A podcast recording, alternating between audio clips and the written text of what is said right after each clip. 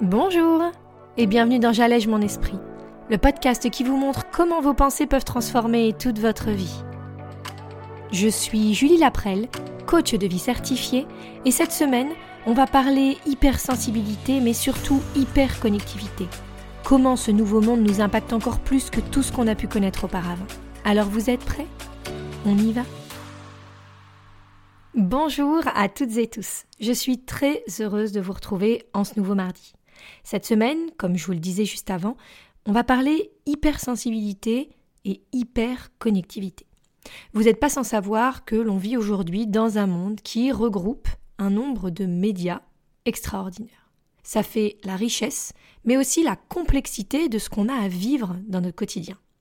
Alors, j'utilise ce terme d'hypersensibilité, bien que je sache que pour certains d'entre vous, ça va peut-être pas forcément résonner. En effet, on n'aime pas toujours se mettre une étiquette, se mettre dans une case et ainsi affirmer qui on est émotionnellement dans le monde.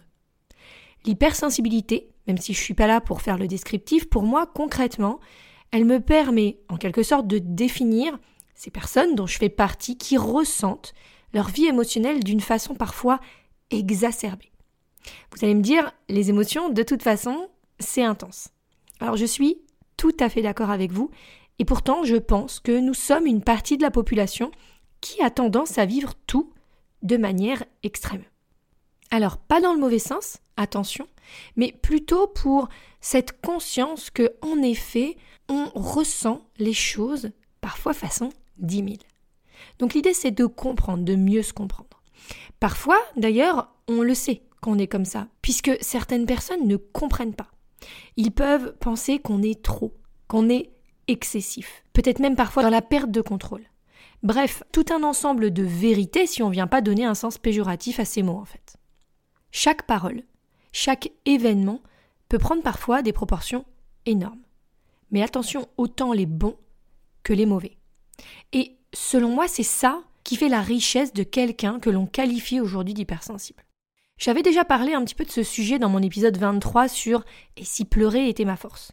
Je vous invite à le réécouter si vous avez besoin de plus de détails sur cette partie. Mon but, comme je vous le disais aujourd'hui, il n'est pas de redéfinir l'hypersensibilité, mais bel et bien de comprendre ce qui nous impacte en ce moment dans un monde qui est en révolution constante.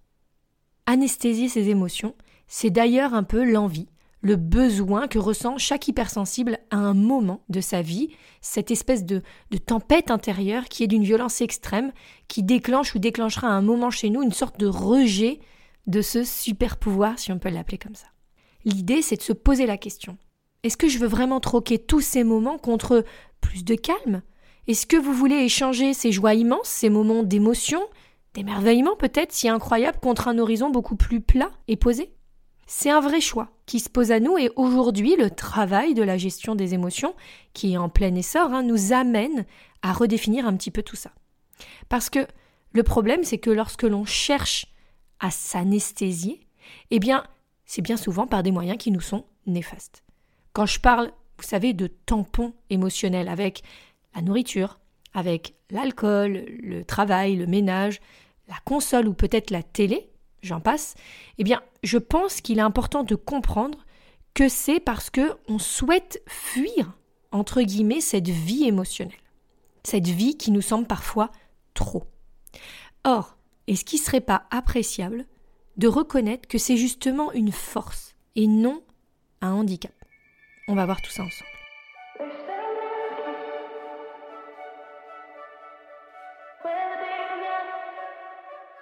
Alors, ce qui peut déjà nous aider, c'est de se dire que nous ne sommes pas seuls. Même si c'est notre impression première lorsqu'on est en compagnie de nous-mêmes, il faut réaliser que l'on est plus de 20% de la population, peut-être même plus aujourd'hui, à avoir cette capacité de ressentir nos émotions à un point aussi fort. Et si vous connaissez un petit peu le terme d'hypersensibilité, vous savez aussi qu'aucune ne ressemble à une autre. Pourtant, ce qui va nous rassembler, c'est cette sensation de vivre, comme je le disais auparavant, parfois des émotions très fortes, voire même insupportables. J'entends par exemple souvent, lorsque je fais mes podcasts, des retours de mes clients qui me disent C'est fou comme le podcast de cette semaine m'a parlé. Et en fait, c'est normal parce qu'on a tellement tendance à penser qu'on est seul que quand quelqu'un vient nous parler de quelque chose qu'on vit, justement, qu'on ressent exactement pareil que ce qui se passe dans notre corps, eh ben ça a déjà tendance à nous rassurer, mais ça a surtout tendance à nous parler. Et en effet, je viens relayer des ressentis qui peuvent nous sembler extrêmes parfois, mais qui en fait sont communs à beaucoup d'entre nous hypersensibles. Mon but ici, c'est pas de vous faire un test pour savoir si vous êtes hypersensible, hyper empathique, etc. Ce dont je veux bien vous parler, c'est de cette intensité que vous ressentez. Et pourquoi en ce moment, elle peut vous fatiguer? Elle peut vous fatiguer parfois, mais elle fait partie de vous. Elle est vous, c'est vous. Et c'est là que, dans ce monde ultra connecté, eh bien, il serait bon d'apprendre à apprivoiser cette espèce de tempête intérieure. La connexion via Internet, les réseaux, les écrans et surtout les échanges constants entre nous vient heurter de plein fouet nos ressentis et nos émotions. Et d'ailleurs, on utilise ce superlatif hyper pour beaucoup de situations aujourd'hui. Mais s'il y a bien un monde qui est clairement qualifié ainsi, et pour de bonnes raisons, c'est la connexion. On ne peut pas contrôler cet aspect de notre vie puisqu'elle fait partie du monde dans lequel on vit, on évolue. On est dans une réalité hyper connectée dont on a conscience, mais dont on ne perçoit pas forcément tous les effets excessifs, voire dévastateurs, pour notre vie, mais surtout pour notre existence émotionnelle. Réfléchissez à ça. Il y a encore 20 ans, quand personnellement j'étais dans mon adolescence, même si je vivais déjà tempête, encore une fois, émotionnelle, rien ne laissait présumer qu'on serait un jour aussi entouré, voire même cerné, hein, par autant d'émotions, de ressentis intenses. Pour nous comme pour les autres. Parce que oui, ce n'est pas seulement notre vie qui déteint sur notre tempête intérieure, mais bel et bien le monde extérieur, nos circonstances. Et disons que ces dernières années, avec le développement des réseaux, des informations constantes grâce à Facebook, Internet, les échanges incessants, grâce à WhatsApp et nos portables, on est cerné nuit et jour par des situations, des histoires de vie qui nous mettent à fleur de peau. Prenez ces exemples, la crise du Covid, la guerre en Ukraine, les gilets jaunes, les meurtres, les burn-out, les témoignages à n'en plus finir, les histoires vraies, les crises régulières, les reportages, et j'en passe. Mais tout ça, ça nous baigne dans un océan de nouvelles qui sont susceptibles de réveiller en nous un tsunami d'émotions qui peuvent très vite déborder, qui peuvent nous submerger sans qu'on sache vraiment quoi faire. En plus, il faut avoir conscience que le but de tous ces acteurs extérieurs, hein, si je peux les appeler ainsi, qui vont nous faire la pub de tel ou tel produit ou le relais de telle ou telle information, mais ils sont là pour susciter chez nous ce genre d'émotions si intense qu'on se sent concerné, touché. Tous nos sens sont à l'affût. Et si vous êtes bien hypersensible, vous savez à quel point ça peut être envahissant, prenant. Les odeurs, les goûts, les bruits, notre vie avec toutes ces images plus incroyables les unes que les autres via Instagram ou tous les autres supports. Bref, on entre dans une ère ultra connectée qui va encore plus nous exposer à tout vivre de manière disproportionné, intensifié. Et c'est déjà le cas. Alors comment faire?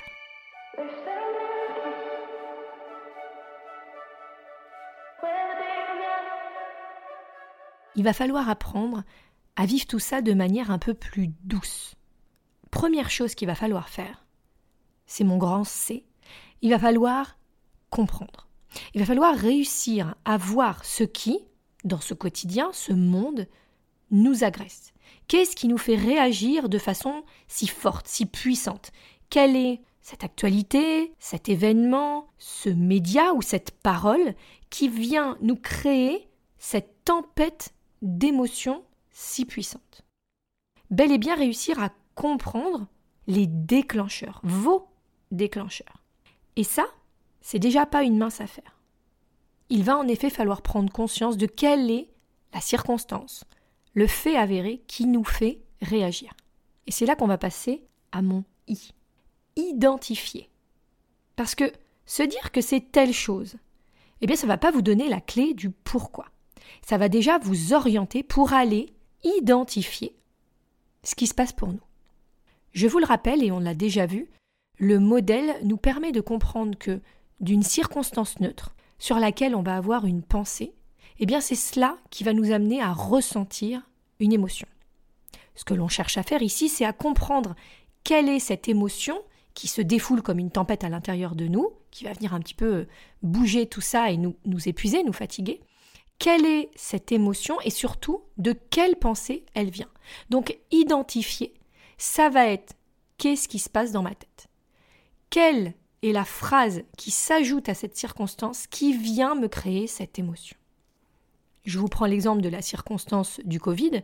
Ce n'est pas le Covid en lui-même qui va venir nous créer de l'angoisse ou qui va venir nous créer de la fatigue, c'est bel et bien la pensée qu'on va avoir sur cette fameuse circonstance. Donc, si je suis en train de penser que cette situation sanitaire me bloque, m'empêche de, ou me rend fragile, eh bien c'est cette pensée qui va venir me créer mon émotion. Donc je répète tout d'abord comprendre ce qui se passe pour nous, identifier ensuite la pensée qui va me créer cette émotion si forte. Et c'est là que va intervenir le fameux F. Donc, c'est la méthode SIF, comme vous l'aurez compris, et le F va consister à choisir de faire le point, faire le bilan de ce qui se passe pour nous. Est-ce que je décide de garder cette pensée qui me crée, encore une fois, cette angoisse, peut-être cette peur, peut-être cet inconfort, trop puissant actuellement pour moi Est-ce que je vais choisir d'essayer d'atténuer la situation? En effet, bien souvent, on croit qu'il faudra en arriver à penser complètement l'inverse pour réussir à être mieux. Mais des fois, juste changer de paradigme peut nous permettre de voir la situation en effet sous un autre angle, peut nous permettre de ressentir une émotion qui sera peut-être moins puissante et désagréable pour nous. Enfin, il va également y avoir la possibilité d'accepter. Accepter que cette situation ne peut pas me créer autre chose que cette émotion. Mais au moins, de façon consciente, j'ai fait le point sur ce qui se passait pour moi. J'ai compris, j'ai identifié ce qui est en train de se passer et je l'accepte. Même si ma tristesse est grande, même si ma colère ne semble pas maîtrisable, eh bien, c'est l'émotion que je dois ressentir maintenant. Et j'accepte, dans mon corps, de la vivre. C'est de ça aussi qu'est fait le coaching, c'est apprendre à accepter de plus en plus toutes ces émotions qui passent à l'intérieur de nous et comment vraiment les vivre sans se laisser bouffer quelque part par elles. Parce qu'en fait, c'est cette espèce de fuite qui nous conduit à avoir recours à des tampons émotionnels. C'est cette espèce de fuite qui nous conduit à nous dissocier quelque part de nous-mêmes, à essayer de rejeter ce que l'on ressent, même si, en fait, c'est ça qu'on est, c'est ça ce qu'on doit ressentir. Donc cette dernière étape de faire le point, c'est un choix, c'est une option qui vous laisse libre de ce qui va se passer maintenant pour vous. Et pour en revenir à ce monde hyper connecté, le choix peut être de se dire qu'on ne veut pas vivre ça au quotidien, H24. Et c'est un choix qu'ont fait beaucoup d'entre nous que de se dire eh bien, je vais arrêter peut-être de regarder un certain temps les informations, puisque je sens que mon niveau de stress, mon niveau d'anxiété augmente quand je suis collé à tout moment à ces sources d'informations. C'est également ce qui se passe avec des situations de notre quotidien, où parfois on n'arrive pas à se positionner. Eh bien, encore une fois, c'est un choix que de laisser la chose se reproduire. On peut aussi faire le choix de poser des limites, de dire ce qui ne nous convient pas. Donc, cette technique, elle peut s'appliquer pour tout. Une fois qu'on a compris ce qui se passe, de là se libère notre plein pouvoir. On a la possibilité de choisir ce que l'on veut pour nous dans notre vie. On peut faire des choix. Bien sûr, ils auront des conséquences, mais on peut choisir de les assumer et d'aller au bout. C'est ça aussi, cette liberté qu'on se laisse plus vraiment trop avoir. On pense que nos schémas sont bloqués. On pense que si on vit dans ce monde avec ces circonstances, ces médias, cette connexion ultra présente, on n'a pas le choix. Alors qu'en fait, tout est possible. On peut choisir de ne pas être branché sur son téléphone H24. On peut choisir de ne pas scroller sur des images parfaites toute la journée.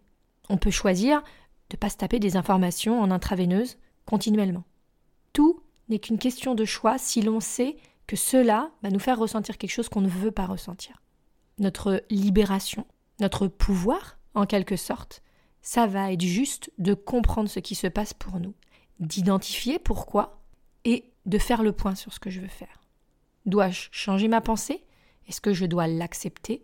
Est-ce que je dois la vivre? Et à ce moment-là, comment est-ce que je peux mettre ça en place pour moi?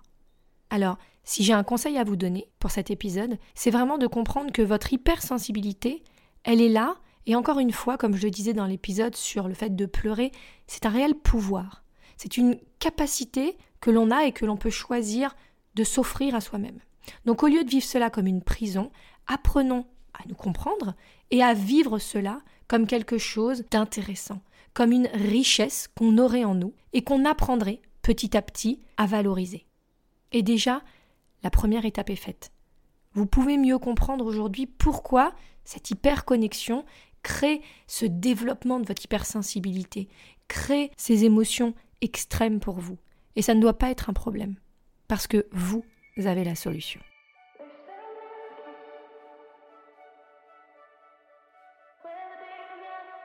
Je vous donne rendez-vous, comme chaque mardi, sur mon site internet www.julielaprel.com pour l'exercice hebdomadaire. En attendant mardi prochain, je vous souhaite comme d'habitude une magnifique semaine. Je vous embrasse et à très vite. Salut